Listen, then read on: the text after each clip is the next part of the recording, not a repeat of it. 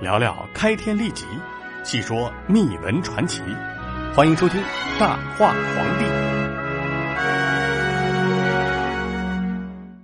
上一期呢，咱们讲了三国时期吴国的最后一位皇帝孙皓。今天咱们来讲西晋的开国皇帝司马炎，看看司马炎有什么样的有趣故事。司马炎呢，是司马昭的长子。曾出任中府君，但司马昭却有意让幼子司马攸继承王位。在众臣的反对之下，司马炎于公元二百六十五年五月被封为晋王太子。同年八月，司马昭因中风猝死，享年五十五岁。司马炎继承昭的相国晋王。十二月，司马炎逼迫魏元帝曹奂禅让。即位为帝，国号为晋。晋武帝司马炎大肆分封宗室为王，并且使其掌握兵权，以补曹魏由于过度压抑宗室，导致皇帝孤立，最终被权臣所钻的前车之鉴。同时呢，于二百六十八年颁布了太史律令，并于二百七十九年命贾充、杨继等人伐吴。二百八十年三月，吴国的。最后一位皇帝孙皓投降，孙吴灭亡，所以啊，至此，从黄巾金，所以自此从黄巾之乱以来的分裂局面暂时获得统一，三国最终统一归晋。这司马炎在统一之后呢，以为天下无事，便将州郡的守卫兵加以撤除，同时实施了占田法和克田法。企图与民生息。俗话说得好啊，保暖思淫欲。逐渐的国家安定下来之后，司马炎残忍、贪婪、好色的兽性就开始暴露无遗。这司马炎是个好色之徒，曾经于二百七十三年禁止全国婚姻，以便挑选宫女。灭亡孙吴之后，又将孙皓后宫的五千名宫女纳入后宫。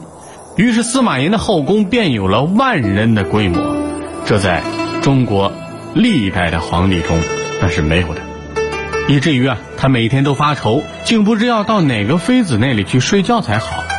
唐朝的房玄龄编纂的禁书记载他后宫嫔妃众多，只好想了一个办法，自己呢坐在一个羊拉的车上，任凭羊车拉着他在宫中自由行走。羊最后停在哪个妃嫔的门前，他便住在谁那儿。每次羊停住了，都有无数美女前来接驾。武帝看到喜欢的，就下车设宴赏花，左拥右抱，都是精致的可人。酒足饭饱之后，便随便拉几个入帐共同欢愉。所以啊。那个时候，一心讨好皇上欢心的妃嫔们，便想出了一个办法：把竹叶插在门前，然后在盐水洒在门前的地上，以此来诱惑，拉着皇帝的羊儿在自己的门前停下。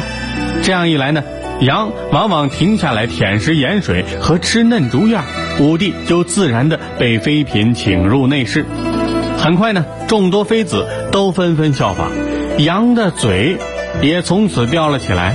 还是和以前的一样随意前进，没被临幸的妃嫔也只有静静等待了。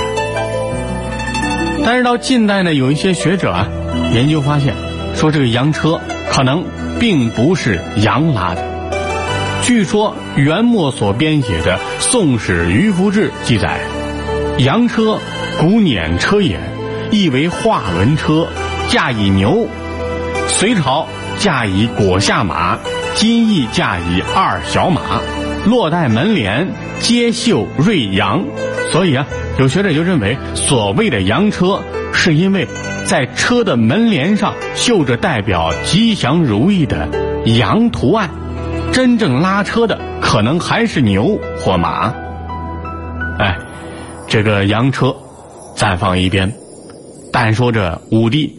每次坐着洋车，每天都到宫里穿梭，尽情的欢愉享乐。武帝这身体啊，也是每日俱下，终于到了昏昏沉沉的不理国事的地步。这时候，皇帝的父亲车骑将军杨俊、杨俊的弟弟魏将军杨照以及太子太傅杨继，趁此机会独揽大权，权倾一时，被称为三杨。朝廷里的旧臣许多都被疏远贬退了。晋武帝的大臣山涛多次规劝建祖，这晋武帝心里也明白，但就是改不了。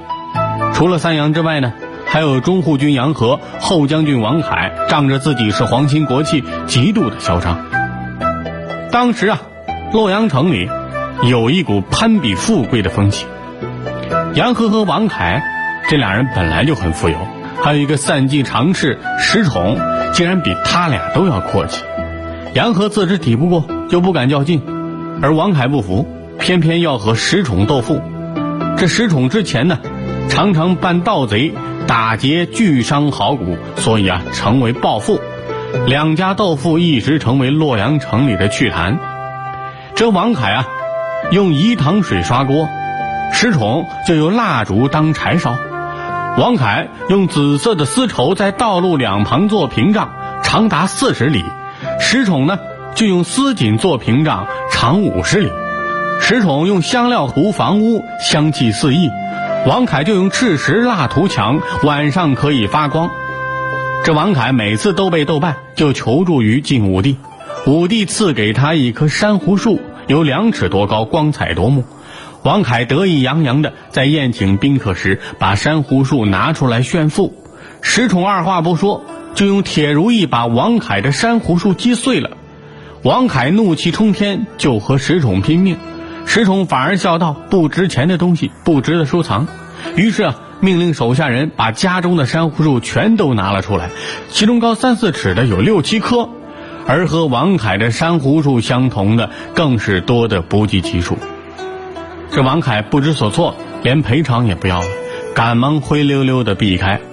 石宠啊，也因此名噪洛阳。这种歪风邪气呢，武帝不但不制止，反而鼓励。比如车骑司马傅贤、司隶校尉刘毅等大胆直言，给予批评。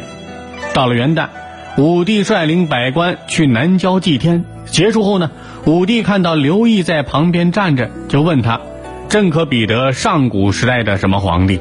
刘毅说：“陛下的功绩可以与汉朝的桓帝和灵帝这样的昏君相比。”武帝和文武百官顿时惊愕，很多人都变了脸色，但刘毅仍然是神色自若。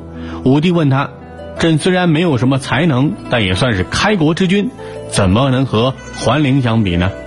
刘毅答道：“桓灵公然悬赏卖官，但是收入都上缴国库。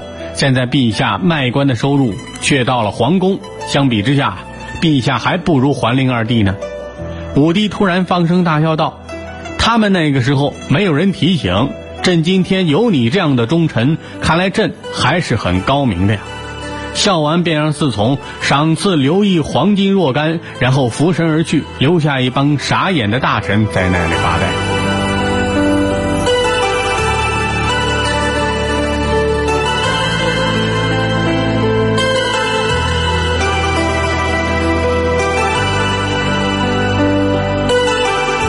晋武帝的大臣贾充病死，需要找继承他事业的儿子的时候，却发生了一件怪事。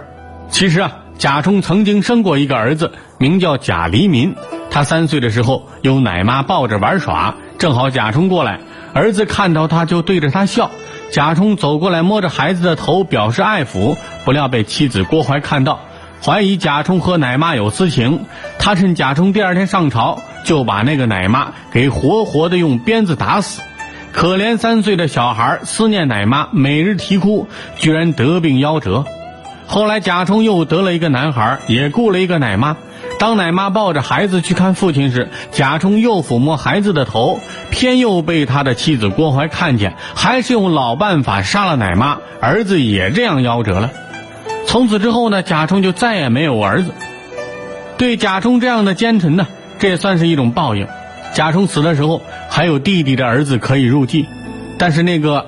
彪悍的郭淮却想入非非，将自己的外孙韩毅过继给那个夭折的小孩贾黎民，充作贾家的后代。